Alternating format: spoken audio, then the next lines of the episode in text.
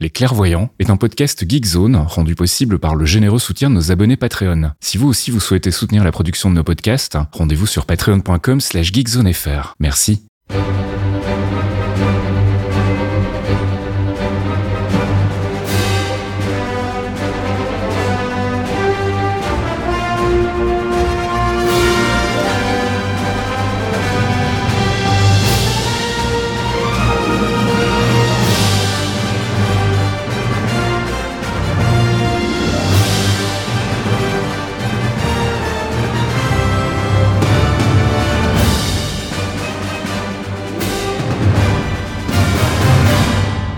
Bonjour à tous et bienvenue dans ce centième épisode des Clairvoyants. Les clairvoyants. Before we get started, does anyone want to get out?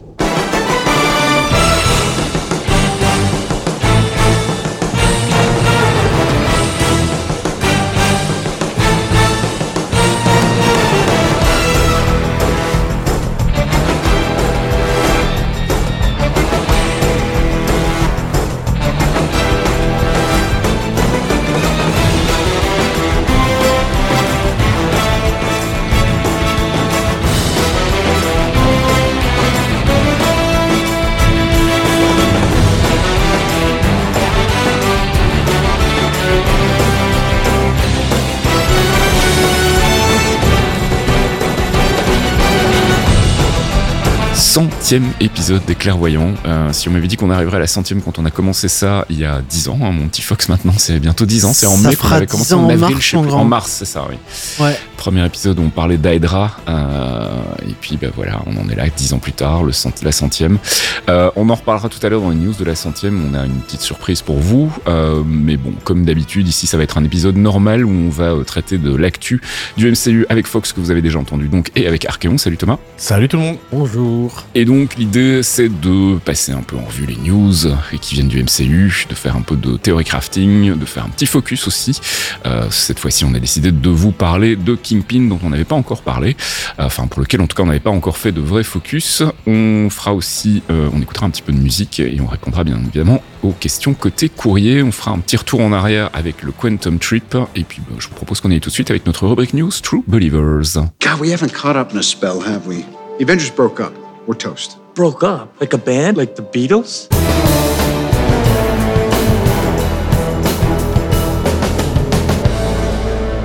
True Believers, les news en direct du MCU. Alors, euh, je m'excuse d'avance si ma voix dérape un petit peu de temps en temps, mais comme vous pouvez l'entendre, j'ai été un petit peu malade et euh, ça laisse des traces. Donc euh, voilà, j'espère que ça va aller. Euh, on voulait commencer en parlant donc justement de la petite surprise pour la centième. Euh, on voulait faire un truc bien et euh, on voulait se donner le temps de préparer un petit peu tout ça. Donc on s'est dit on va faire une centième normale entre guillemets et on fera un espèce de petit bonus plus tard. L'idée, euh, Monty Fox, c'est de faire un petit live sur Twitch, j'imagine Oui. Euh, pendant lequel on fera des choses. Je ne sais pas encore quoi. En fait, on n'a pas encore vraiment décidé. Euh, sans doute raconter des petites anecdotes euh, et faire un petit peu un, gros bilan du MCU jusqu'ici, de 10 ans d'émission. Donc il y a des choses à faire, mais on vous en reparlera dès qu'on aura une date. Ça sera probablement après le retour de vacances de Thomas, donc d'ici quoi, quinzaine de jours, trois semaines. Le temps qu'on fasse aussi quelques petits essais techniques. Je sais pas si vous voulez rajouter quelque chose. Non, juste euh, soyez prévenus que ça va popper un week-end. euh. voilà, oui, ça sera plutôt un vendredi soir, un samedi soir, euh, peut-être un dimanche après-midi. Je sais pas encore très bien quand on va faire ça, comment ça va s'organiser, mais on vous tient au courant. En tout cas, le mieux, c'est bah, soit de suivre les threads sur geekzone.fr ou alors de nous suivre sur Mastodon, où on annoncera bien évidemment tout ça. Donc ça, c'est fait. On va pouvoir passer à l'actu du MCU avec bah, tout d'abord les Marvels. Il est sorti le 7 février sur Disney+, donc aujourd'hui au moment où on enregistre. Euh, mais pas en France évidemment, hein, comme d'habitude avec la chronologie des médias. Je sais pas du tout combien de temps il va falloir attendre pour que ça sorte chez vous. Euh, Euh, normalement, c'est. Maintenant, c'est rattrapé. C'est 20 22 mois, je crois. Hmm. Presque deux ans. On reparlera pas du film, on a fait euh, la critique euh, la dernière fois. Euh, voilà, c'est pas un gros gros succès commercial, c'est le moins qu'on puisse dire. Côté critique, c'est assez mitigé. En revanche, côté public, ça se passe plutôt pas mal. Les, retours sur Rotten Tomatoes, notamment, c'est 62% pour la critique et 82% pour les spectateurs. Donc voilà, ça se passe pas trop mal malgré tout. Je pense qu'il a mieux survécu au, bashing des incels que la dernière fois. Mais bon, voilà, on va pas s'étendre. On avait déjà parlé du film la dernière fois. On va passer à une autre actu MCU dont on n'avait pas parlé la dernière fois en revanche, je pense, c'est bah, tout ce qui tourne autour de Jonathan Majors, bien évidemment. Donc voilà, là c'est officiel, c'est terminé. Disney, Marvel Studios ont coupé les ponts avec l'acteur suite à son jugement coupable dans l'agression de sa copine ou son ex-copine. Donc bah, il y a plein de questions qui se posent évidemment sur que va devenir Kang dans l'MCU, parce que c'était quand même un personnage qui était annoncé comme étant relativement important dans cette phase multiverse. On en reparlera tout à l'heure dans la section théorie crafting, euh, mais pour l'heure, une réaction par rapport au départ de, Jonathan Majors à chaud euh, bah Lui, il va aller en 11, il mériterait d'aller en 11, hein, donc ça, c'est pas un problème, euh, déjà. Après, bon, on va le recast, et puis voilà, soit le recast, soit... Moi, j'aime beaucoup. Le personnage de Kang est intéressant. Il y a trop qui est mis en jeu. On change sa tête, on met quelqu'un d'autre. Mm-hmm. Et puis voilà, c'est une personne comme ça n'a pas à avoir d'incidence sur euh, sur le streamlining d'une d'une production aussi énorme quoi. Mm, mm. Ça va arriver, ça va changer, on verra ce qui va se passer mais euh, ouais, on en reparlera tout à l'heure de ce qu'on attend euh, de ce côté-là chez Marvel. on va passer à la suite des news avec des news qui vont te faire plaisir mon petit Fox puisqu'on a des news côté Deadpool 3, enfin c'est pas vraiment des news, on a vu Kevin Feige arborer un nouveau logo sur une casquette, un logo assez rigolo, assez minimaliste et puis il y a une interview de Matthew Vaughn dans laquelle il a visiblement eu l'occasion, si pas de voir des petits extraits du film, en tout cas, euh, de euh, d'avoir des, échanges avec Ryan Reynolds au niveau du, scénario. Et euh, visiblement, Matthew Vaughn été emballé et dit que c'est le film qui va sauver le MCU, enfin sauver la, Marvel Studios. Donc voilà, on verra ce que ça donne. faut prendre ça évidemment avec une des grosses pincettes comme d'habitude. Il va falloir faire un focus sur Deadpool? Ah bah oui, c'est vrai, on n'a pas fait de focus sur Deadpool puisqu'il n'était pas dans le MCU. Eh bah, on va faire ça d'ici euh, la sortie du film, hein, donc c'est euh, mois de juin. non, mais il annonce ça comme si c'était triste, alors qu'il attend ça depuis bah, quasiment 10 ans en fait. 10 ans. Ça. fait 10 ans. euh, le 26 juillet 2024, donc le film sortira aux États-Unis, donc probablement le 24 chez nous. Euh, et c'est tout ce que j'ai à dire sur Deadpool, si ce n'est que le tournage est terminé. Donc il avait été interrompu à cause de la grève des acteurs et il a repris et il s'est terminé au mois de janvier dernier. Donc bah voilà, a priori on devrait probablement avoir du trailer. Euh, et d'ailleurs, bah, on profitera de cette euh, émission live s'il y a des trailers qui sortent entre temps, probablement avec le Super Bowl. Euh, on, en reparlera et on les regardera dans l'émission live dont on vous reparlera bientôt. Blade, on a des news un petit peu étranges. il y a une interview un podcast, je sais plus trop quoi, dans lequel est invité Chad Stahelski, qui est donc le réalisateur de John Wick, et il parle du fait que voilà, il aime beaucoup Kevin Feige et il serait a priori en, en négociation pour réaliser donc Blade. le seul truc, c'est que Blade, bah, on a un réalisateur depuis euh, fin 2022, qui est Yann Demange, qui est un réalisateur français. Euh, donc je comprends pas très bien où viendrait euh, s'intercaler notre ami Stahelski. je sais pas si vous avez un avis dans, par rapport à ça, le réalisateur de John Wick sur Blade, ça me paraît pas complètement déconnant non plus, mais ça paraît pas déconnant, mais oui, comme tu disais, pourquoi on n'a pas été informé d'un changement de réalisateur Peut-être qu'il y a des mouvements euh, maintenant, mais... Euh... Ouais, je sais pas. C'est vrai que c'est la news du, du réalisateur, enfin de Yann Lemanche, c'est euh, novembre 2022, donc ça date un peu. Il s'est passé des choses depuis. On sait que le, le, la pré-production était assez, assez chahutée sur le film. on a eu les, les, infos de Marshall Adali qui disait qu'il n'était pas très très content de la manière dont ça se passait. Il y a eu visiblement euh, une remise à zéro complète du projet. Ils ont profité un peu effectivement de, de l'interruption avec la grève des scénaristes et la grève des acteurs pour euh, temporiser un peu. Et euh, bah voilà, on verra ce que ça donne. Euh, a priori, le film est toujours prévu pour le 7 novembre 2025, donc on encore grave le temps. mais je suis quand même intrigué. moi, je serais pas contre l'idée que euh, que qui rejoigne, euh, enfin, passe derrière la caméra, ça pourrait être intéressant. À voir. Euh, Daredevil, Born Again, pas mal d'infos. Euh, des photos de tournage, notamment euh, présentant un nouveau costume pour Daredevil. Et puis aussi le retour de Foggy et Karen, visiblement. Donc il y a mhm. des vidéos qui circulent. Je vous linkerai ça si vous voulez, vous me demandez dans les commentaires. Euh, il y a des vidéos donc on les voit sur le lieu de tournage en train de tourner une scène donc euh, avec Matt Murdock, Foggy et Karen. Donc visiblement ils sont de retour aussi, euh, ce qui est plutôt une bonne nouvelle pour les fans. et je sais que toi Fox tu es plutôt fan de Karen. Hein. Ah j'avais j'avais un, un, léger un léger crush, léger crush mentir. très très léger crush. Euh, et donc visiblement ils partent sur moins d'épisodes. Donc on était parti au départ sur 18 épisodes. On sait que le projet a été aussi très chahuté, mhm. que visiblement ils se sont rendus compte à un moment donné que ça prenait potentiellement pas la direction qu'ils voulaient. Ils ont tout repris aussi là à zéro, euh, malgré le fait qu'ils avaient donc euh, déjà commencé à tourner. Et ils ont décidé de faire moins d'épisodes. Euh, donc on passe de 18 à 13 a priori, qui serait le format classique Netflix. à voir hein, ce que ça peut donner. Moi, je suis pas contre l'idée de raccourcir s'il n'y a pas besoin d'en de, d'en faire des tonnes. Et c'est vrai qu'on on, s'était déjà fait la réflexion au moment de l'annonce. 18 épisodes, c'est quand même beaucoup. c'est vraiment beaucoup pour Marvel. D'habitude, c'est plutôt 6 ou 9. bon, 13, c'est un petit peu plus que ce qu'ils ont fait jusqu'ici, en tout cas côté Marvel Studios, mais ça rejoint le format qu'il y avait sur Netflix avec euh, bah, la série originelle Daredevil. Donc c'est pas complètement déconnant non plus. On n'a pas d'autres news en revanche à partager pour le moment, donc euh, on en reparlera là aussi. On a le temps. Thunderbolts, euh, on savait que Steven Yeun avait quitté le tournage, euh, donc il devrait incarner Sentry, avait quitté le tournage. Je sais plus d'ailleurs pourquoi. Est-ce qu'on avait une raison ou bien est-ce que on Je avait juste annoncé pas. Moi non plus. hein. Bref, il est remplacé par Lewis Pullman qu'on a pu voir dans Tom- Top Gun Maverick. Et donc les Thunderbolts, si je dis pas de bêtises, c'est en phase 6. Euh, et donc c'est en 2025, c'est le 25 juillet 2025 pour le moment, si ça ne bouge pas encore d'ici là. Euh, Ironheart, on a des nouvelles, oui oui. Euh, c'est vrai qu'on les dernières fois qu'on en a parlé, on était plutôt enclin à dire que la série avait l'air d'être mise un peu au placard et que ça se passait pas trop bien non plus visiblement. Euh, et là donc on a appris de la bouche de l'actrice principale que le, le tournage serait terminé. Euh, je rappelle que le projet avait été pas mal euh, repoussé. Euh, si je dis pas de conneries, c'était prévu pour fin 2025. Euh, Il n'y a pas une nouvelle date en fait qui a été annoncée, mais on peut se demander si, comme le tournage est terminé là début 2024, euh, il n'est pas impossible que finalement ils décident de le sortir un petit peu plus tôt, potentiellement à la fin de l'année. Je sais pas ce que vous en pensez. Ça pourrait le faire, mais c'est euh, ça a été là aussi. On a on a eu pas mal de choses repoussées avec le, le, le les remaniements de planning chez Marvel, la grève des acteurs. euh, Mhm. ça a été un peu long. Euh, Ironheart, euh, on l'a vu assez rapidement quand même dans, dans Black Panther. Ça nous fait une petite origin story. Mhm. Maintenant, il va falloir développer ce personnage. Il va falloir le développer bien en fait, parce que on a quand même eu quelques accidents industriels récemment. Ouais, alors ça vaut ce que ça vaut, hein, mais Dominique Thorne, qui est donc l'actrice qui incarnera Ironheart, euh, Riri Williams, euh, visiblement très très enthousiaste, elle a parlé de- du projet et tout, euh, mais bon, voilà, ça vaut ce que ça vaut, c'est un acteur qui parle d'un projet sur lequel euh, on lui a donné un chèque, donc euh, on verra.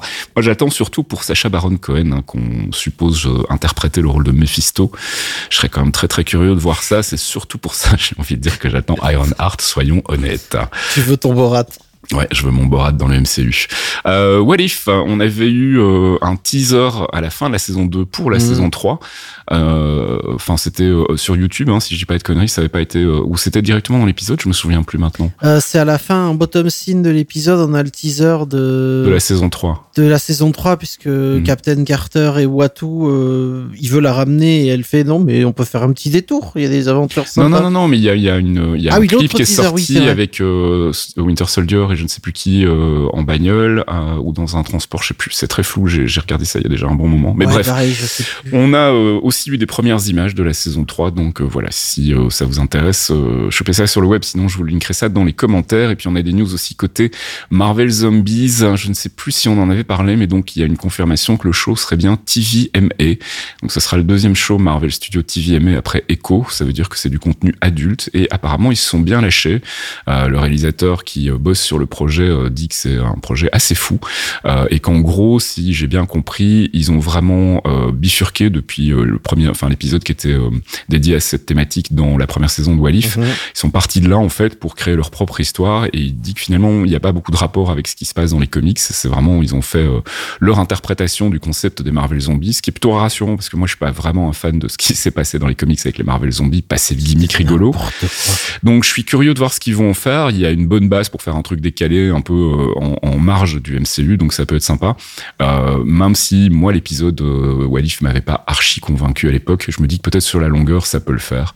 Je sais pas si c'est un truc qui vous botte, Thomas, toi par exemple, Marvel Zombies, bof ou Je bien. suis pas un grand fan non plus euh, des papier. Ouais. Donc j'attends, j'attends rien en fait. hein. Si c'est cool, tant Ouais, mieux. ouais. Si c'est pas bien, non, j'attends rien de spécial. Parce que ouais, c'est vrai que la partie comics, ils sont allés. euh, Ouais, non, c'était un peu peu too much quoi. Oui, c'était pour des com- même pour des comics, c'était too much. Like in Footloose, the movie? Exactly like Footloose. Is it still the greatest movie in history? It never was.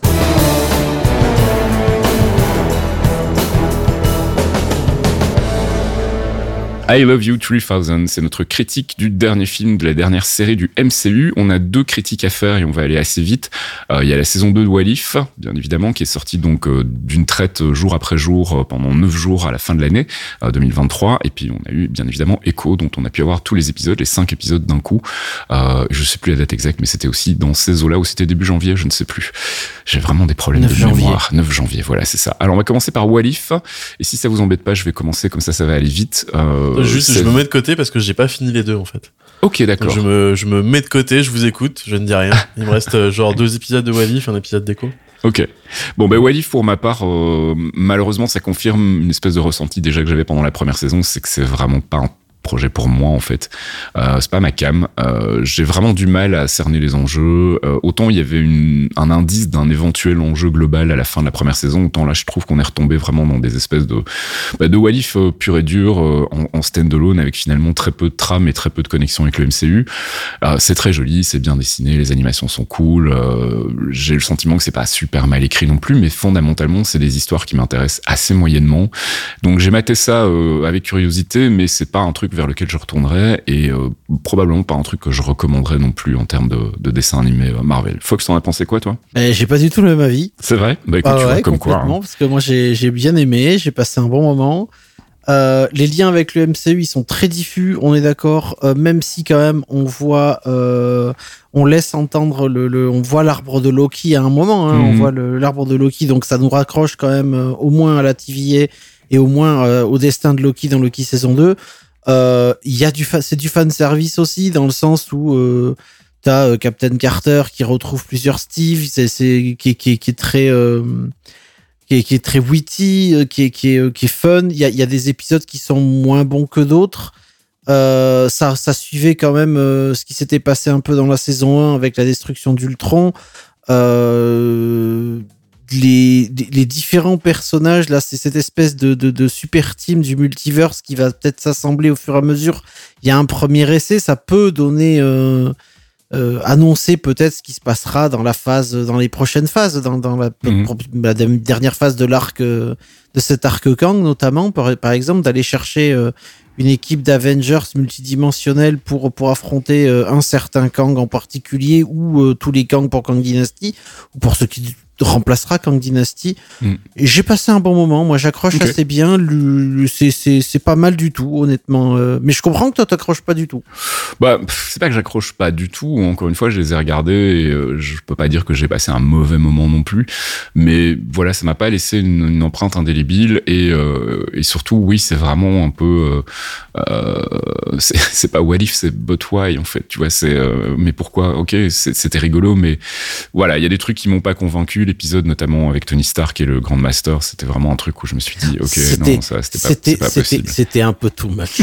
c'était un peu too much, mais Bref, passons euh, à Echo. euh, et je vais commencer aussi parce que je suis un gros narcissique. euh, et puis surtout parce que ça va aller vite.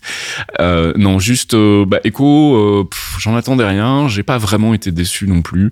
Mais encore une fois, j'ai pas passé non plus un moment inoubliable. Je trouvais ça très propre en termes de, enfin en tant qu'objet artistique, je trouvais ça vraiment bien foutu, bien interprété. euh, la réelle est vraiment cool, la musique est chouette aussi de Dave Porter, euh, et on sent une, influence malgré tout. On sent qu'il y a des scénaristes de, euh, Better Call Saul sur le sur le projet. On sent ce rythme assez assez posé, euh, beaucoup de discussions, beaucoup d'interactions, et euh, voilà. J'étais un petit peu déçu par euh, le, le, gimmick du super pouvoir à la fin que j'aurais vraiment. Enfin voilà, j'ai pas l'impression que c'était nécessaire et c'est sorti un peu de nulle part. Et puis surtout, ça n'a rien à voir avec les comics pour le coup.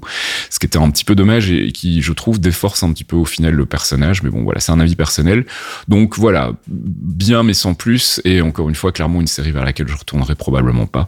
Euh, Fox, pour ta part, qu'est-ce que t'en as pensé d'Echo Euh, je partage en partie ton avis, notamment sur les pouvoirs, parce que Mhm. l'intro, déjà rien que l'intro avec euh, les, les hommes de terre là, et puis les pouvoirs, je me suis dit, c'est que cette merde? C'est pas rien à voir avec Echo. Ils vont nous refaire un coup des, ils vont nous refaire le coup des bracelets de Kamala, euh, mais Ouais. à la- mais différemment. Bon, j'ai laissé de côté ce truc-là parce que c'est quand même laissé de côté, euh, mis à part les visions, assez longtemps dans la série.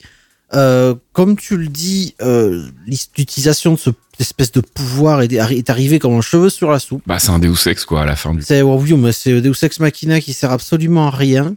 Je suis d'accord avec toi quand tu dis euh, la réalisation, euh, le thème choisi, l'image, euh, les, les acteurs, tout est excellent. C'est il y a vraiment quelque chose que, que l'ambiance était vraiment bonne, la réal aussi, mais j'ai ma principale critique c'est putain, il- est- où sont les enjeux? Hmm. on t'a vendu ça comme la meuf qui a tiré une balle dans la tête de Wilson Fisk. Il faut déjà quand même avoir des cojones en acier pour le Mhm. faire. Euh, et, et au final, on voit rien de l'empire de Fisk. Euh, bon, Wilson et Wilson, il est, c'est toujours pareil. De nous revoir Donofrio, ça m'a fait extrêmement plaisir, hein, mais euh, Mais où sont les enjeux? Je veux dire, elle devait déclencher une guerre pour devenir la reine, ce Ouais. qu'on avait dans les trailers. Et au final, euh, c'est- une quête FedEx, euh, c'est Ouais. c'est une quête de MMO FedEx au village des Indiens, quoi. Pardon, mais c'est. J'ai une théorie par rapport à ça et on, on terminera là-dessus euh, pour cette partie critique, mais euh, je, je pense qu'en fait, il faut pas oublier que c'est une série qui avait été annoncée initialement à plus d'épisodes que ça. hein. Je pense qu'on était sur au moins 6 et si pas 9 en fait. J'ai le souvenir qu'à un moment on nous a pré- présenté ça comme une série en 9 épisodes. Alors moi, ce que j'ai l'impression qui a pu se passer, c'est que j'ai l'impression qu'il manque tout un pan de l'histoire autour de Fisk. On le voit, mais on le voit vraiment pas beaucoup finalement. Et surtout, on le voit pas beaucoup évoluer. En fait, on n'a pas beaucoup. C'était l'occasion peut-être de, de remettre un petit peu euh, euh, de, le focus sur lui, en fait, sur son origin story, sur sa, sa, sa- sa raison d'être et pourquoi il est comme ça. Euh, on le fait pas. Et en fait, j'ai l'impression que parce que Fisk va avoir un impact potentiel sur Daredevil, il serait pas étonnant qu'en fait ils aient tourné ces scènes pour Echo euh, et que comme ils ont complètement changé de barque, euh, enfin la direction de leur barque sur euh, Daredevil, ils se soient dit oui mais en fait tout ce qu'on a mis là dans Echo avec Fisk, ça va pas coller avec ce qu'on est en train de faire maintenant sur Daredevil, donc on va faux. tout sucrer. Et ça expliquerait pourquoi on a finalement une, une version qui moi me semble un petit peu raccourcie de ce côté-là et pourquoi on est, on est arrivé avec un format à 5 épisodes qui est clairement pas un format planifié, c'est ça sent vraiment le rabotage. Euh, et je pense qu'il nous manque un pan d'histoire sur Fisk avec notamment cette introduction vers la suite. Et on a une, une, une scène post-générique où on le voit effectivement dans l'avion en train de se dire tiens, on cherche un maire à New York. euh, ok.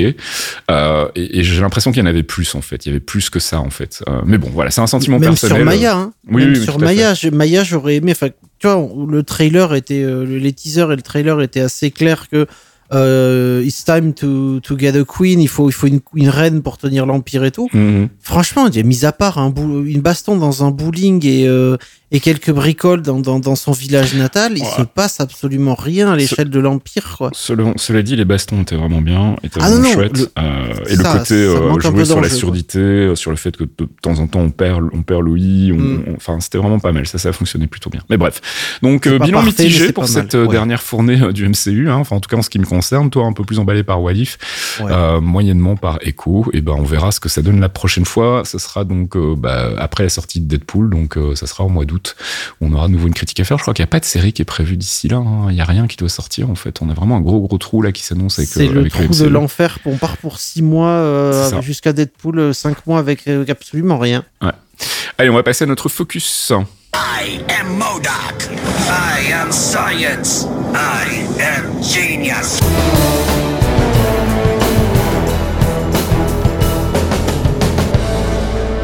I Am Science, c'est notre focus sur un personnage, une organisation, un arc des comics. On a décidé de faire un focus sur notre ami Wilson Fisk parce qu'on s'est rendu compte qu'en 100 épisodes, on n'en avait pas parlé du tout.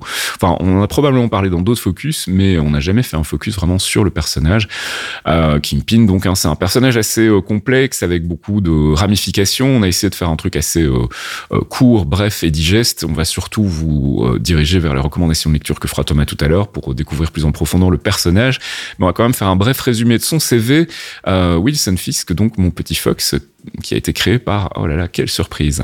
Ah, c'est une surprise parce que c'est c'est créé par Stan Lee parce que Stan Lee euh, s'accrochait à toutes les créations même s'il travaillait pas dessus mais il s'était créé par Stan Lee et John Romita Senior Mhm. pour une fois tu vois c'est on change c'est John Romita Senior qui a travaillé dessus Et à la base, c'est un big bet de Spidey. Eh oui c'est un big bite de Spider-Man qui est apparu dans The Amazing Spider-Man numéro 50 en 1967 ce qui nous rajeunit pas puisque il fera bientôt 60 ans Alors, quel est son parcours à ce petit Wilson Fisk? Alors, le petit Wilson n'est pas vraiment petit Non, il est euh, plutôt super démesuré, en fait, dans il les est plutôt super démesuré. Il fait plusieurs Foxman, c'est vous dire. Euh, Wilson est né dans les quartiers, dans le quartier très difficile de Hell's Kitchen, évidemment, à New York. Euh, les détails de sa naissance et de son enfance sont souvent restés assez flous, mais il est généralement accepté qu'il a grandi dans une grande pauvreté, entouré de beaucoup de violence des rues et du harcèlement en, en raison de son physique très imposant. Toutes ces expériences-là ont forgé sa détermination à ne jamais être une victime et ont jeté les bases de sa future ascension dans le monde criminel. On peut même dire euh, plus avant son extrême violence en réponse aux agressions aussi. Euh, c'est l'adolescence qui va marquer le début de, de l'ascension inexorable de Fisk dans le monde du crime.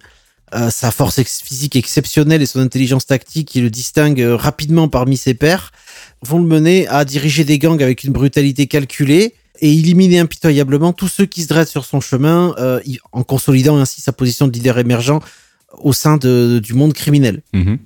Euh, Fisk va évoluer rapidement au-delà de son statut de simple chef de gang, évidemment. Euh, il devient un architecte du crime organisé.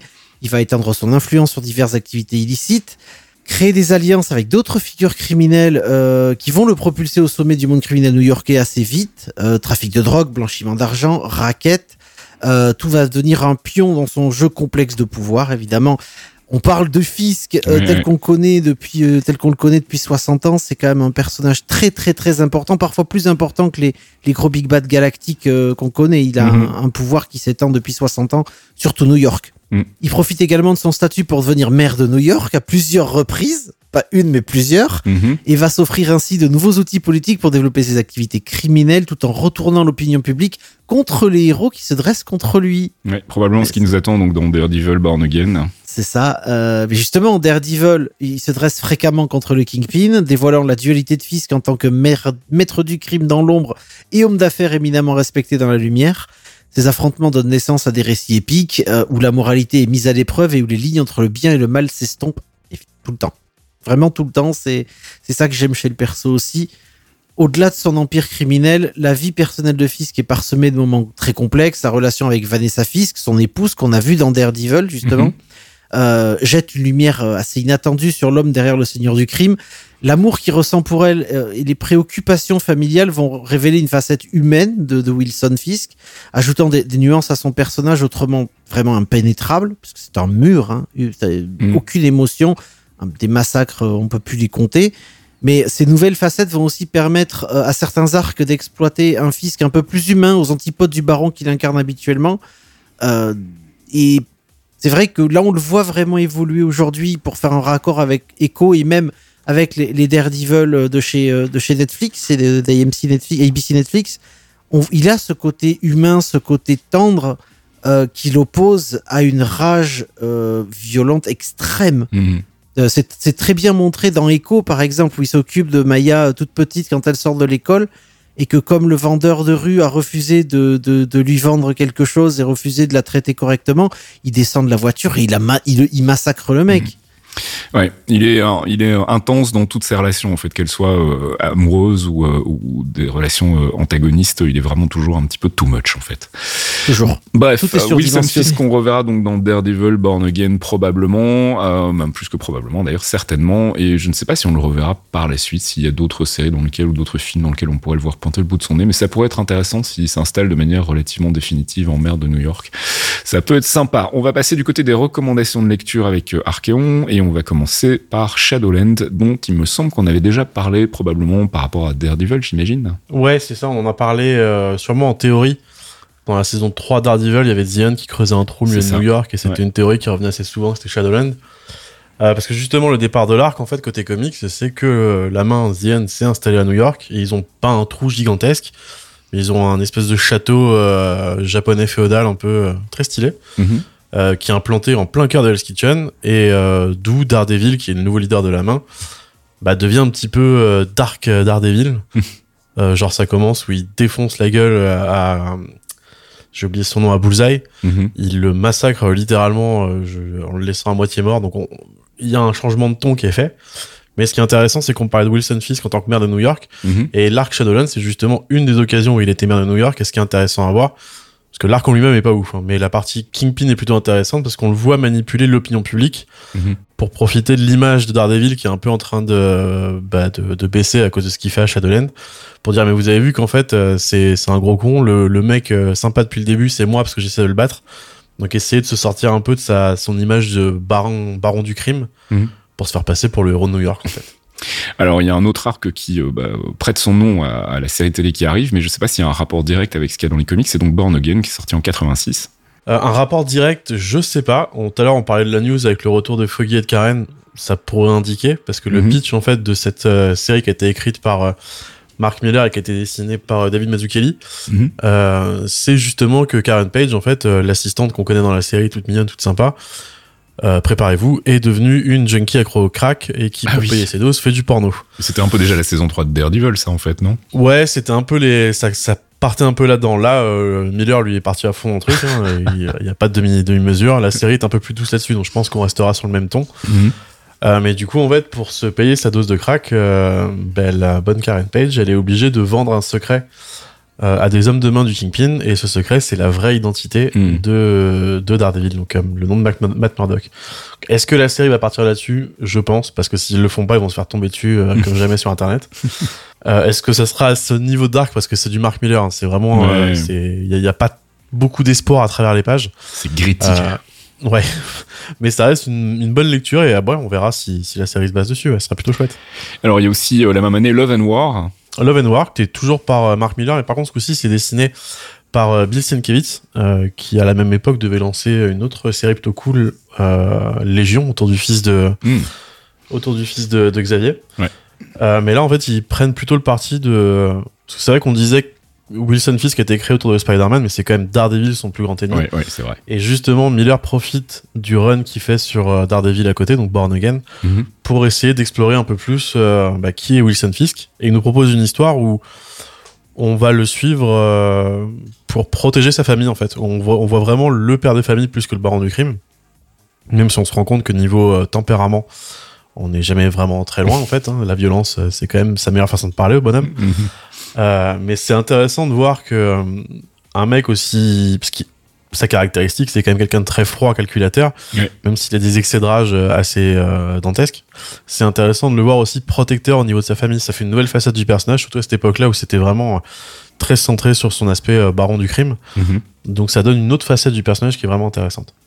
Et puis The Autobiography of Matt Murdock, plus récent, donc 2015. Ouais, c'est le run Daredevil, comme je disais, hein, c'est Wilson Fisk, on va souvent le retrouver dans les histoires Daredevil. Et là, Mhm. c'est le run Daredevil qui a été fait par, euh, par Wade et qui est dessiné par Chris Samney. Euh, donc deux noms euh, plutôt chouettes. Wade a fait une autre série que je mentionnerai après, où on va plutôt suivre l'histoire de Matt Murdock, parce que c'est vraiment l'autobiographie de Matt Murdock. En fait, ça va permettre de dépeindre un peu au travers de la double facette Daredevil Matt Murdock, Mhm. ses relations avec d'autres personnes. Et dans ces autres personnes, on va retrouver bah, son némé- sa némésis, pardon, plutôt Wilson Fisk. Et un peu comme euh, l'arc avant Love and War, ça permet d'observer euh, un autre prisme du personnage qui est, qui est- qui est plutôt intéressant. Et le run en lui-même est vraiment intéressant aussi pour les fans de Daredevil. Donc, euh, Ok. chouette lecture aussi. Et puis tu voulais terminer par une petite mention? Ouais, juste une petite mention parce que la première fois qu'on l'a vu officiellement dans la MCU, si on compte pas les séries Netflix, c'est sur son retour dans, dans Hawkeye. Euh, je parle de Wilson Fisk, bien sûr. Et en Mhm. fait, il avait une superbe chemise hawaïenne avec son costume blanc. Oui. Oui. Et ça me permet de, bah, de, de mentionner en fait le, le comics dans lequel c'est c'est- c'est apparu, c'est Family Ouais. Business. Mhm. Donc on retrouve Mark Waid que je, je, je nommais précédemment sur l'arc euh, autobiographie de Mark Murdock, mais ce coup-ci par contre c'est dessiné par Gabriel Delotto. Mhm. Euh, L'histoire est assez moyenne, on va dire. C'est du classique euh, Spider-Man contre contre Wilson Fisk. Il y a rien de, de vraiment euh, de vraiment nouveau sous le soleil, mais par contre niveau dessin, euh, c'est une- assez chouette. Et rien Ok. que pour retrouver sa, sa meilleure chemise hawaïenne. Vous retrouverez bien évidemment les liens vers toutes ces recommandations dans le billet qui accompagne ce podcast. Et pour l'heure, je vous propose de faire une petite pause musicale. Jarvis, drop my needle.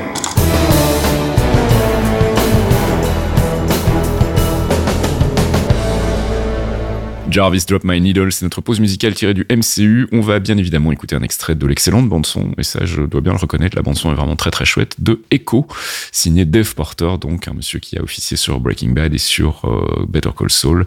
Le morceau qu'on écoute c'est A Better Life.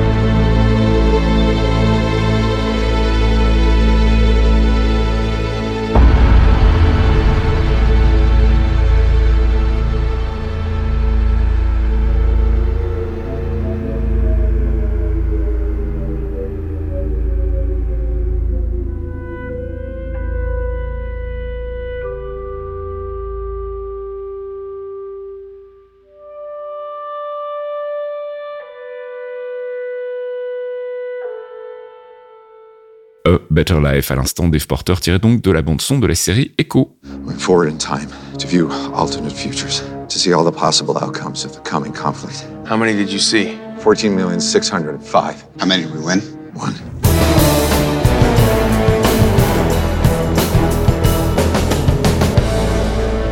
Avengers, c'est pas l'heure, c'est notre rubrique récap, théorie crafting et spéculation. On en parlait tout à l'heure dans les news. Hein. Jonathan Majors euh, bah, s'est fait officiellement virer de Disney, enfin en tout cas de son, projet euh, d'interpréter Kang dans le MCU. Donc bah, qu'est-ce qui va se passer avec Kang? Il y a plein, plein, plein, plein, plein de rumeurs. C'est l'usine à, les usines à rumeurs sont à plein rendement là.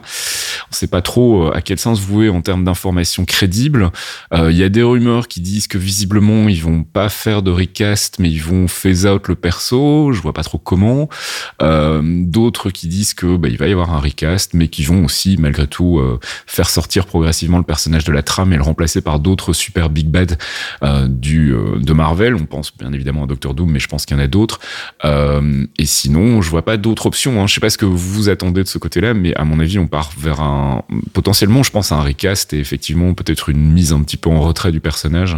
Clairement, je suis Team Sparadrap. Hein. S'il y a un truc à faire, faut le faire. euh, on arrache et on n'en parle plus. Quoi. C'est Ouais, ouais, ouais. ça pendait au nez un peu euh, l'histoire des Majors. Elle a quand même couru assez longtemps. Ouais, et moi j'ai l'impression que ça se sent déjà dans plein de projets. euh, bah, dans Loki saison 2, j'ai l'impression qu'il nous manque aussi une partie, euh, ou qu'en tout cas ça, ça, ça n'avait pas le focus sur Kang comme on était en droit de s'y attendre. Dans Quantum Mania, pareil.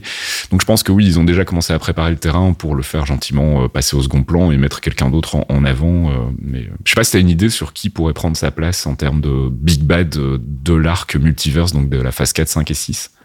Euh, Il y aura des noms qui viennent en tête, mais il y a Doom qu'on mentionne souvent. euh, Il y a Annihilus aussi qui pourrait être chouette.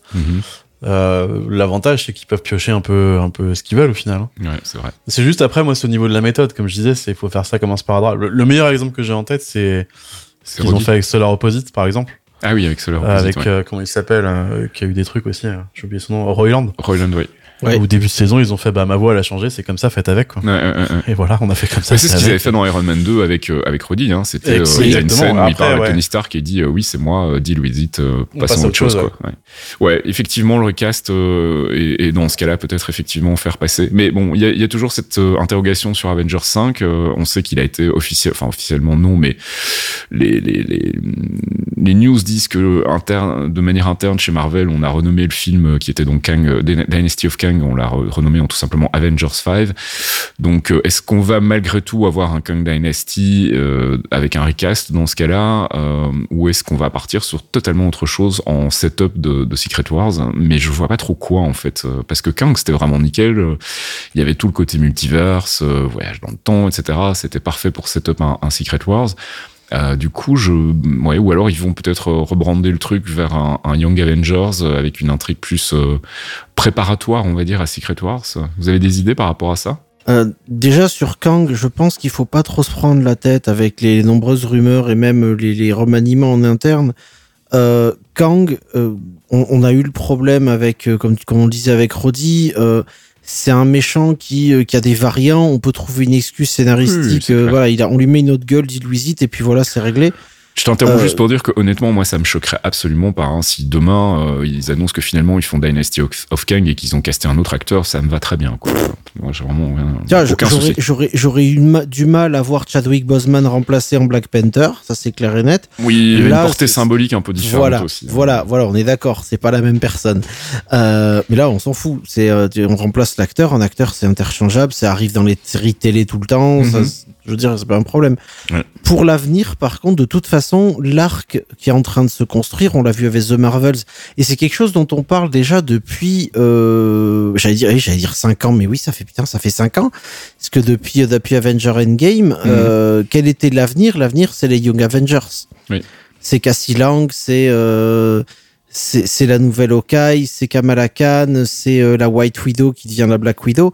Euh, la prochaine étape qui va être importante avant de penser à Avenger 5, ça va être euh, les Thunderbolts. Mhm. D'ailleurs, c'est là où je pense que Fisk pourrait apparaître aussi, parce que c'est, c'est, ça pourrait être assez bien lié d'avoir euh, Hammer, euh, par exemple, Hammer, Fisk et tout ça autour des Thunderbolts. C'est justement cette révélation de, de- de- de- du crime organisé et des, crétins, des grands méchants avec justement cette révélation des nouveaux Avengers, des Young Avengers avec Ghost qui les rejoindrait peut-être aussi. Pour avoir un fisc qui prend le rôle de, de d'Osborn en fait et qui nous ramène de nouveau vers ce concept de Dark Avengers euh, auquel moi je tiens toujours beaucoup. hein. Ça pourrait être pas mal, j'avoue. Donofrio qui, qui tiendrait les Dark Avengers, ce serait Mm. pas mal. Thomas, t'as une, une idée sur euh, ce qui nous attend, euh, ce qui nous attend pour Avengers 5 Euh, J'ai pas d'idée en tête, mais par contre, euh, pour rejoindre sur le sujet d'avant, pour moi, il faut pas qu'ils changent les plans qu'ils avaient uniquement à cause de Majors, en fait. C'est euh, encore une fois, hein, je reprends l'exemple du sparadrap, mais c'est assez tôt dans le process pour dire euh, bon, bah, on a changé, euh, faites avec. Hein. Mhm. Je sais pas s'ils ont mis beaucoup de choses en place par rapport à ce qu'ils veulent faire, mais le peu qu'ils ont mis, ce serait dommage de le de le raboter ou de, Mm. de le redcon un peu à l'arrache euh, uniquement à cause de ça. C'est ce Bah, serait se foutre des plans en l'air euh, parce qu'un mec a fait euh, une connerie et il va payer pour sa connerie. Ce serait un peu con quand même. La seule chose qui soit vraiment, enfin, qu'il va falloir expliquer, ou en tout cas à, à laquelle il va falloir donner suite, c'est la, la, la scène post-générique d'Ant-Man Quantum Mania avec le concile des Kang. Mais sinon, en dehors de ça, la fin d'Ant-Man en elle-même, à part le petit plot twist de, de Scott Lang qui se demande si finalement il a bien fait ou pas, euh, on peut considérer que voilà, Kang c'est fini, euh, il est mort, euh, il a disparu, on le reverra peut-être un jour, mais c'est pas très grave. Mais en revanche, il y a toujours cette scène du concile des Kang. Si ça débouche sur rien, ça effectivement, ça, ça risque de laisser comme un goût amer dans la bouche. Et je vois pas comment il pourrait le faire sans effectivement bah, euh, euh, poursuivre cette histoire-là et, et résoudre cette histoire-là aussi, parce qu'il n'y a pas de résolution non, plus du côté de la, la saison 2 de Loki par rapport à ça. Donc euh, ça m'embêterait qu'il y ait une scène post-générique comme ça qui débouche sur pas grand-chose. Ça serait pas la première fois. Euh, je vous rappelle que la, scène post-générique de Hulk, c'était euh, Tony Stark qui venait recruter Abomination pour les Avengers. Bon, ça a été démonté après, ça a été redcon, etc. Mais c'était le début, donc il, il tâtait encore un peu. Mais là, quand même, on sentait que c'était la mise en place de quelque chose d'assez important, notamment Avengers 5.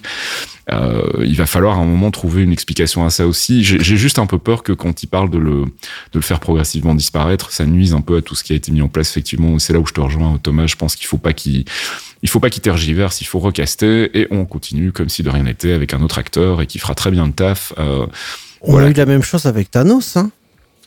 Si tu regardes bien, le- le- le- les, les premières apparitions de Thanos, il avait pas la même couleur de peau, il avait pas le même visage jusqu'à ce qu'il caste Josh Brolin ouais, pour, enfin, euh, pour le déformer. euh, Thanos, c'est différent dans le sens où, pour le coup, Thanos c'était pas du tout quelque chose de planifié à la base. À la, à la base, le, le Thanos qu'on voit à la fin d'Avengers, c'est vraiment Joss Whedon qui se fait plaisir et qui euh, balance un petit biscuit aux fans du comics en se disant ah en fait regardez c'était pas vraiment Loki derrière tout ça, c'était euh, c'était Thanos. Oui. Mais il y avait zéro plan chez Marvel Studios à l'époque avec Thanos, sauf que vu la réaction du public, ils se sont dit oh ça serait peut-être une bonne idée de commencer à l'introduire progressivement dans, les, dans, dans le MCU. Alors ça a été fait avec plus ou moins de bonheur, un peu au chausse-pied dans le premier Guardians of the Galaxy. Euh, Il y a eu la scène post-générique d'Age of Ultron et puis on l'a plus vu jusqu'à euh, quasiment euh, bah, la fin de Thor Ragnarok où on le voit même pas, si je me souviens bien, on voit juste son vaisseau. Mhm. Euh, donc voilà, il y a, y a quelque chose de, euh, enfin c'est assez différent en fait finalement de ce côté Kang. Pour le coup, ils avaient quand même visiblement architecturé une bonne partie des, des, des trois prochaines phases, hein, la 4, la 5 et la 6, tout l'arc multiverse, ils avaient quand même misé une grosse une grosse partie là-dessus. Donc je sais pas, je, je suis très curieux de voir ce qu'ils vont finalement décider de faire pour euh, pour pour Avengers 5. Il y a plein de pistes effectivement, il y a la possibilité de faire apparaître Doom un peu plus tôt que prévu. Euh, du coup, en fait, oui, Avengers 5 sort avant Fantastic Four. hein. Euh, oui, c'est ça, Fantastic Four, c'est la phase 6. Donc voilà, je, je sais pas. Si vous, vous avez des idées, n'hésitez pas à venir les partager avec nous hein, Je dans viens d'avoir une Oui. idée. Je viens d'avoir une idée. Et si, accrochez-vous les mecs, attention, c'est la centième, c'est la centième, soyons fous. Évidemment, le pire arrive. Évidemment, Fasque. Je t'avais promis Modoc, on a eu Modoc. Je t'avais promis Deadpool, on a eu Deadpool. Et si Deadpool 3, dans une immense explosion de n'importe quoi euh, Wilsonesque, faisait que bah, il y ait des persos qui changent et que bah, c'est l'arrivée de Deadpool et modifier l'univers.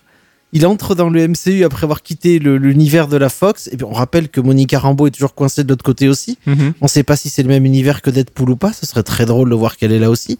Mais l- ici, les modifications apportées par Deadpool en sautant d'un univers à l'autre, soit justement euh, le, le changement aussi, par exemple, du Kang.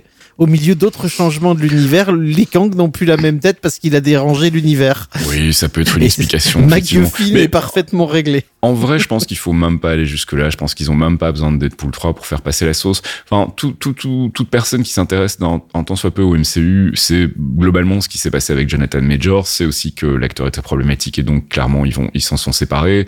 Et donc s'attendent effectivement effectivement un recast. Et je pense que si tu fais une bonne campagne de marketing en amont, euh, avec euh, présentation du nouvel acteur, euh, blablabla. Bla, bla, je pense que ça peut très très bien se passer, comme disait Petite Thomas, Comic en enlevant, quand le- il faut, et puis en voilà. enlevant le sparadrap d'un coup et en disant voilà c'est c'est lui maintenant, euh, dis-lui visite et puis nous on va continuer quoi. Ma, ma, ma vraie inquiétude c'est euh, c'est par rapport à Avengers 5, j'ai vraiment l'impression qu'ils sont en train de complètement euh, changer leur fusil d'épaule par rapport à Kang Dynasty et je suis un peu inquiet de voir ce qu'ils vont mettre à la place.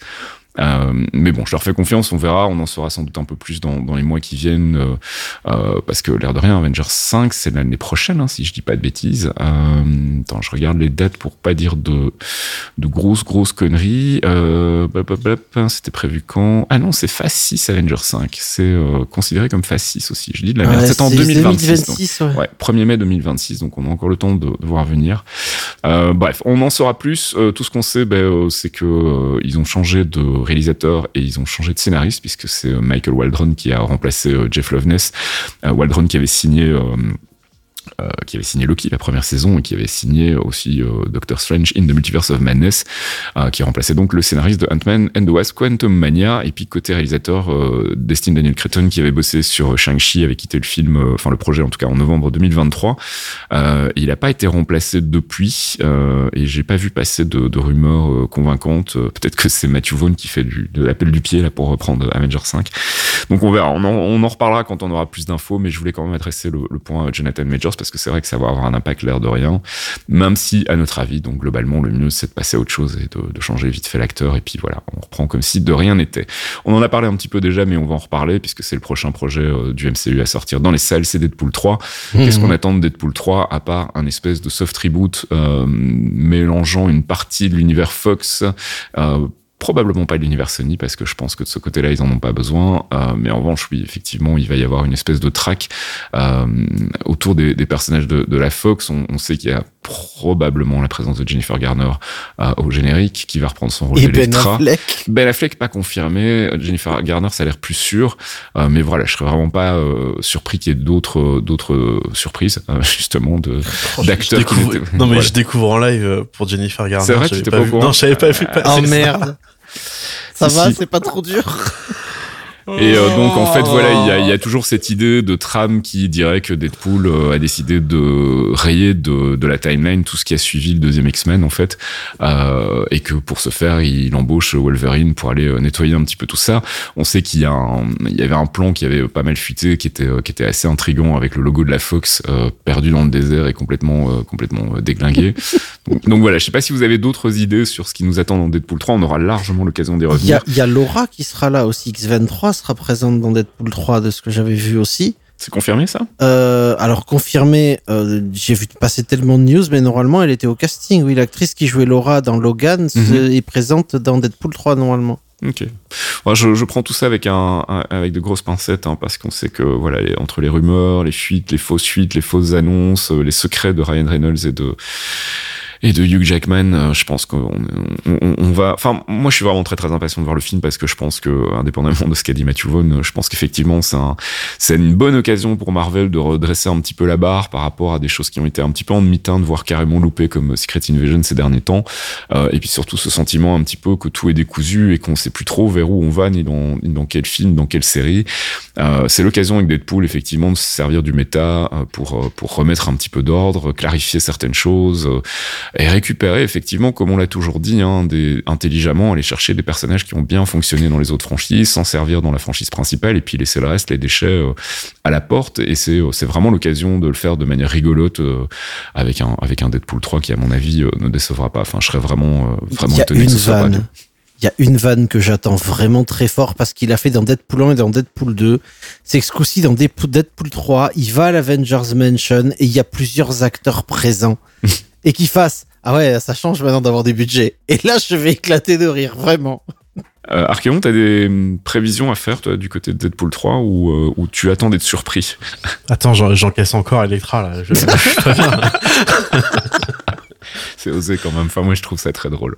Non, après, euh, oui, non, mais j'ai pas de, j'ai pas d'attente particulière. Moi, je l'ai déjà dit sur les épisodes d'avant.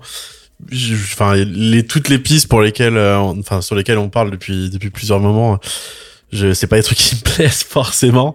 Donc, euh, je verrai sur pièce. Mais non, j'ai pas de, j'ai pas d'attente particulière. Non. Il y aura le retour de la TVA aussi visiblement dans Deadpool 3, hein, donc euh, Oui. Ça, ça peut être sympa aussi. Ça m'intéresse déjà plus qu'Electra. Ah oui, ça, bah, ça dépend ce qu'ils en font. Encore une fois, ça dépend ce qu'ils en font. Moi, vraiment, l'idée, l'idée me fait tellement marrer. C'est, on va aller chercher une des pires franchises qui a produit Marvel euh, côté cinéma, Oh, et on va prendre un des pires sidekicks euh, euh, qui a été traité dans, dans cet univers, et on va aller le chercher pour le mettre dans le MCU.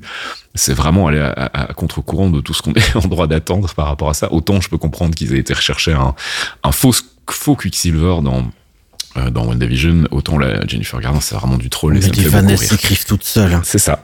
Je, je- non, mais le pire, c'est que je vois tellement Ryan Reynolds, je l'aime. hein, ça, ça, je- il faudrait qu'on aille le voir ensemble avec Cav pour faire les fangirls, mais t'imagines que t'as, t'as, t'as donc Jennifer Garner en Electra et que t'as la remarque de Ryan Reynolds qui dit que le meilleur moment du film, c'est la BO par Chad Kruger. et là, je meurs. Les fans, elles s'écrivent toutes seules avec, ces genres, avec ce genre de personnes. C'est pas possible. Si vous avez des idées sur euh, Deadpool 3, euh, des spéculations à faire, hein, là aussi, n'hésitez pas à passer dans les forums, on sera ravis de discuter avec vous. Et pour l'heure, je propose qu'on clôture ici. On aura encore bien l'occasion de revenir sur Deadpool. On va commencer à avoir des trailers. Je serais pas étonné qu'on en ait un au Super Bowl, en tout cas un teaser trailer. Et on va passer à notre rubrique courrier. Excuse me, Mr. Stark. Christine Everhart, Vanity Fair magazine. Can I ask you a couple of questions? Hi. Hi. Yeah. It's okay? Okay, go.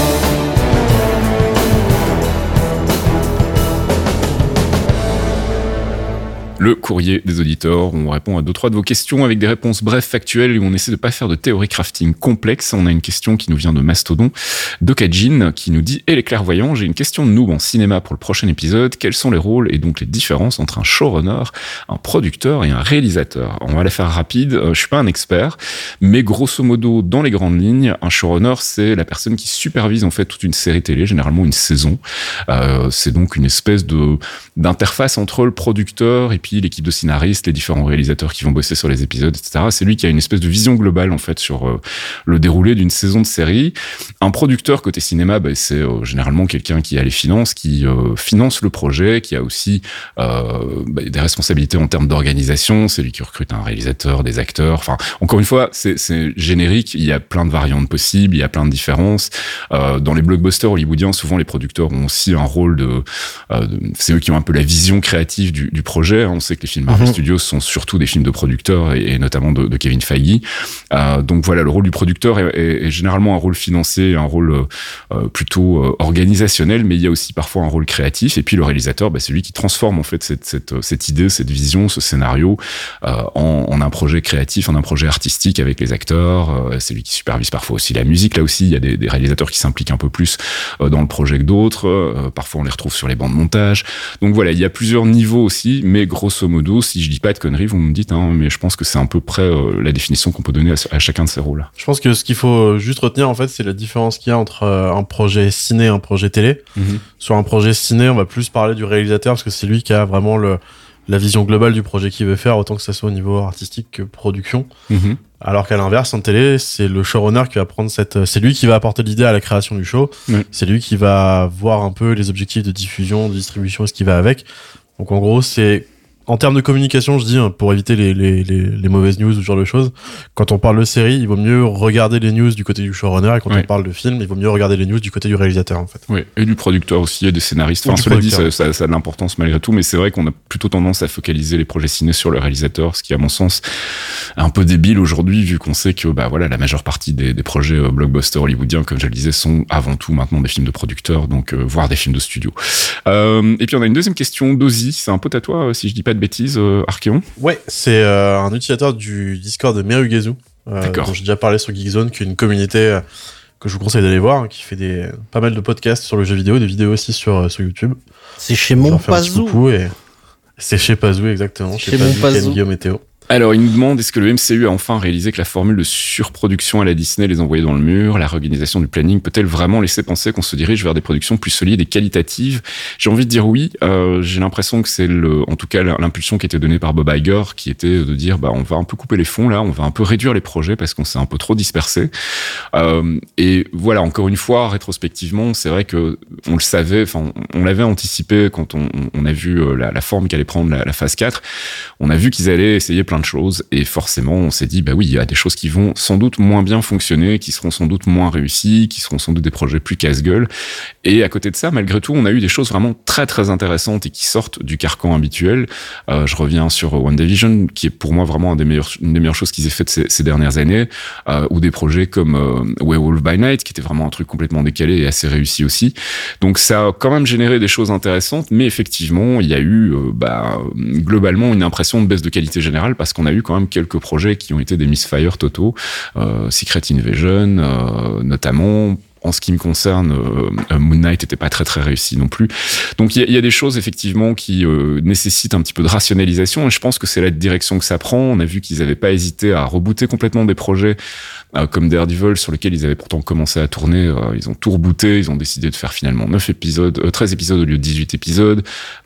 ils n'ont pas hésité à couper aussi dans des séries où ils pensaient qu'il y avait des choses que, qui méritaient peut-être pas d'être d'être dites. Hein. Je pense bah, déjà WandaVision qui devait faire 10 épisodes finalement n'en a fait que 9, donc il y a eu des, des cuts donc ils n'hésitent pas à remanier leur, leur, projet, à voir maintenant ce que ça va donner. Euh, J'attends la fin de cette phase 5 pour, pour euh, me prononcer par rapport à tout ça, mais j'ai vraiment, en tout cas euh, à titre personnel, le sentiment qu'il y a euh, une prise de conscience qu'ils ont peut-être voulu en faire trop et trop vite, et c'est parti dans tous les sens, et maintenant il va falloir recentrer un petit peu tout ça.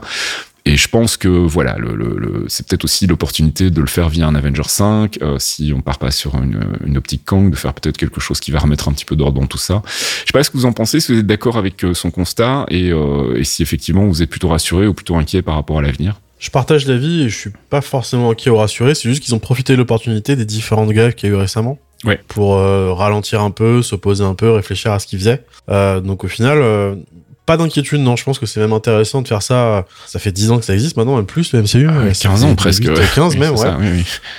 Donc, euh, c'était. Ben, c'est un truc qui est nécessaire à faire, hein, des fois, ralentir un peu pour voir où on va.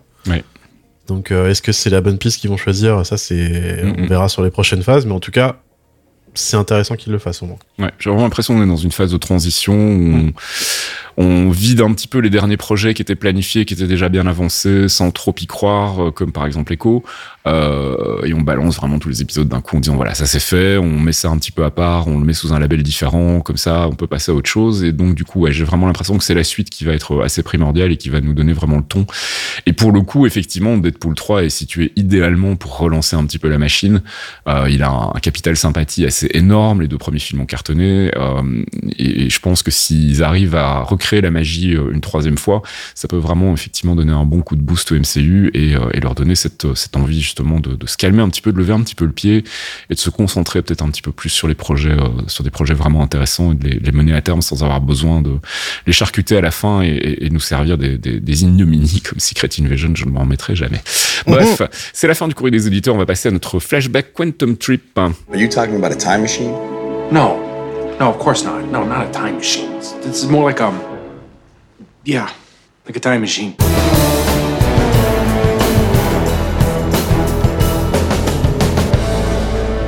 Quantum Trip, donc un flashback sur un ancien épisode où on se moque de nos prévisions foireuses. En l'occurrence, on revient sur l'épisode 40 où on cherchait toujours désespérément à savoir si la dernière Infinity Stone manquante à l'époque serait dans Thor Ragnarok ou dans Black Panther. Eh ben, ni l'un ni l'autre, puisque finalement, ça sera dans Infinity War. Mais nous, on continuait de croire qu'on nous présenterait la pierre avant. Et on avait quelques idées par rapport à ça. On va parler des pierres de l'infini. Ça faisait un petit moment qu'on n'en avait pas parlé. Pourquoi j'ai envie d'en reparler aujourd'hui? Parce que justement, on commence à avoir des infos euh, sur Thor Ragnarok et euh, bah, contre toute attente, il semblerait plausible, en tout cas, que la, dernière pierre de l'infini, celle qui manque, la Soul Stone, ne soit pas dans Thor Ragnarok, mais plutôt dans Black Panther. Alors moi, ça me surprend beaucoup parce qu'en plus, j'ai revu Thor euh, de Dark World il y a pas très très longtemps et clairement, il y a une emphase qui est mise sur euh, la connexion entre les âmes. Il parle de Soul et et Heimdall. Euh, vous savez qu'il y a une théorie qui dit que la, dernière pierre de l'infini serait en fait Heimdall, ou en tout cas dans Heimdall, et c'est ce qui lui permettrait donc de, voir les gens euh, depuis le, Bifrost, de voir toutes les créatures qui habitent l'univers. Je vois pas comment Black Panther pourrait être lié à la Soul Stone dans le sens où Black Panther euh, il, il, est lié énormément à la technologie. C'est la technologie plus qu'autre chose et l'adamantium, enfin le vibranium euh, par excellence, quoi. Si on se base sur ce qu'on sait des comics, c'est un météorite qui s'est écrasé dans leur territoire et ils ont dit bon bah tiens, ça c'est un, un, métal plutôt cool, on va essayer de faire notre économie là-dessus. Sachant que ça vient de l'espace, on peut peut-être se dire bah dans un éclat de vibranium, il y a une des une des une pierres, des pierres qui, est, qui, est, logée dedans. Mm. Donc que ça soit Claw ou Warmonger ou n'importe qui la trouve et qui fait son petit business derrière avec, c'est pas impossible. Mais Ah je trouve ouais, ça, nettement moins sexy. Je trouve ça vraiment nettement moins sexy que tous les hints que tu disais tout à l'heure qu'on a eu avec Emdal en fait. Mhm, ouais. Après, qui, colle, qui colle parfaitement avec euh, avec la dernière pierre qui nous manque. Ça va, ça va. Eh, je dis pas non, c'est vrai. Je sais pas pourquoi on avait cette espèce d'obsession de vouloir absolument avoir la dernière pierre avant Infinity War. Et au final, c'est vrai que ça a beaucoup de sens de l'avoir dans Infinity War, surtout bah, avec toute la trame autour de Gamora, etc. C'est c'est un, un arc quand même très important dans Mhm. Infinity War et aussi euh, de, de Endgame. Donc euh, voilà, rétrospectivement, c'est un peu, ça me fait un peu marrer de voir avec quelle obsession à chaque fois on se disait mais c'est pas dans Thor, ça sera dans Black Panther. Alors il y a plus que ça. Mais je comprends pas, c'est pas possible. Et puis bah voilà, finalement c'était dans Infinity War, on aurait mieux fait de fermer nos gueules.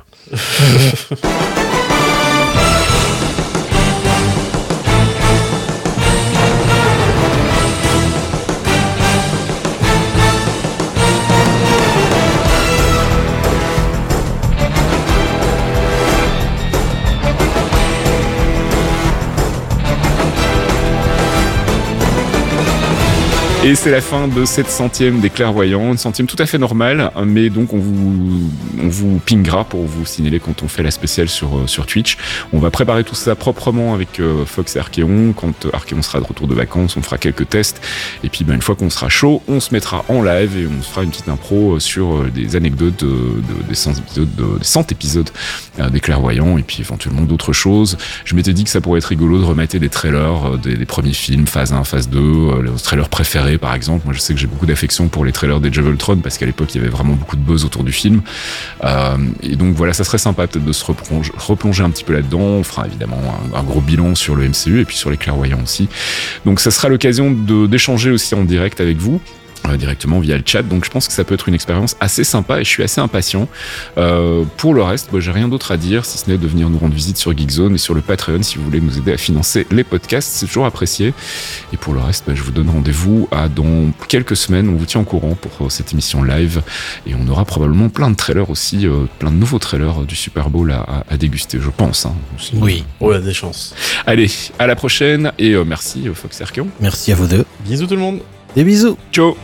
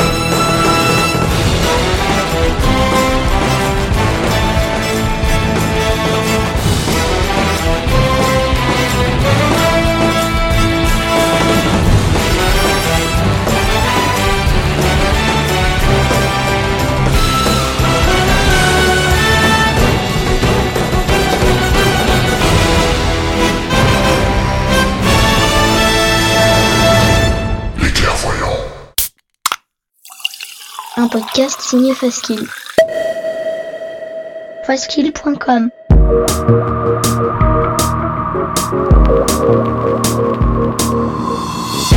Torréfaction, c'est votre rendez-vous hebdomadaire sur geekzone.fr avec une sélection de l'actualité proposée par Caféine et Faskill. Gaming, culture, software et tech, on fait le tri dans les news de la semaine pour vous proposer un récap digeste d'une demi-heure, histoire de ne rien louper des infos essentielles. Torréfaction, c'est votre rendez-vous avec l'actu geek tous les vendredis matins à 8h sur geekzone.fr.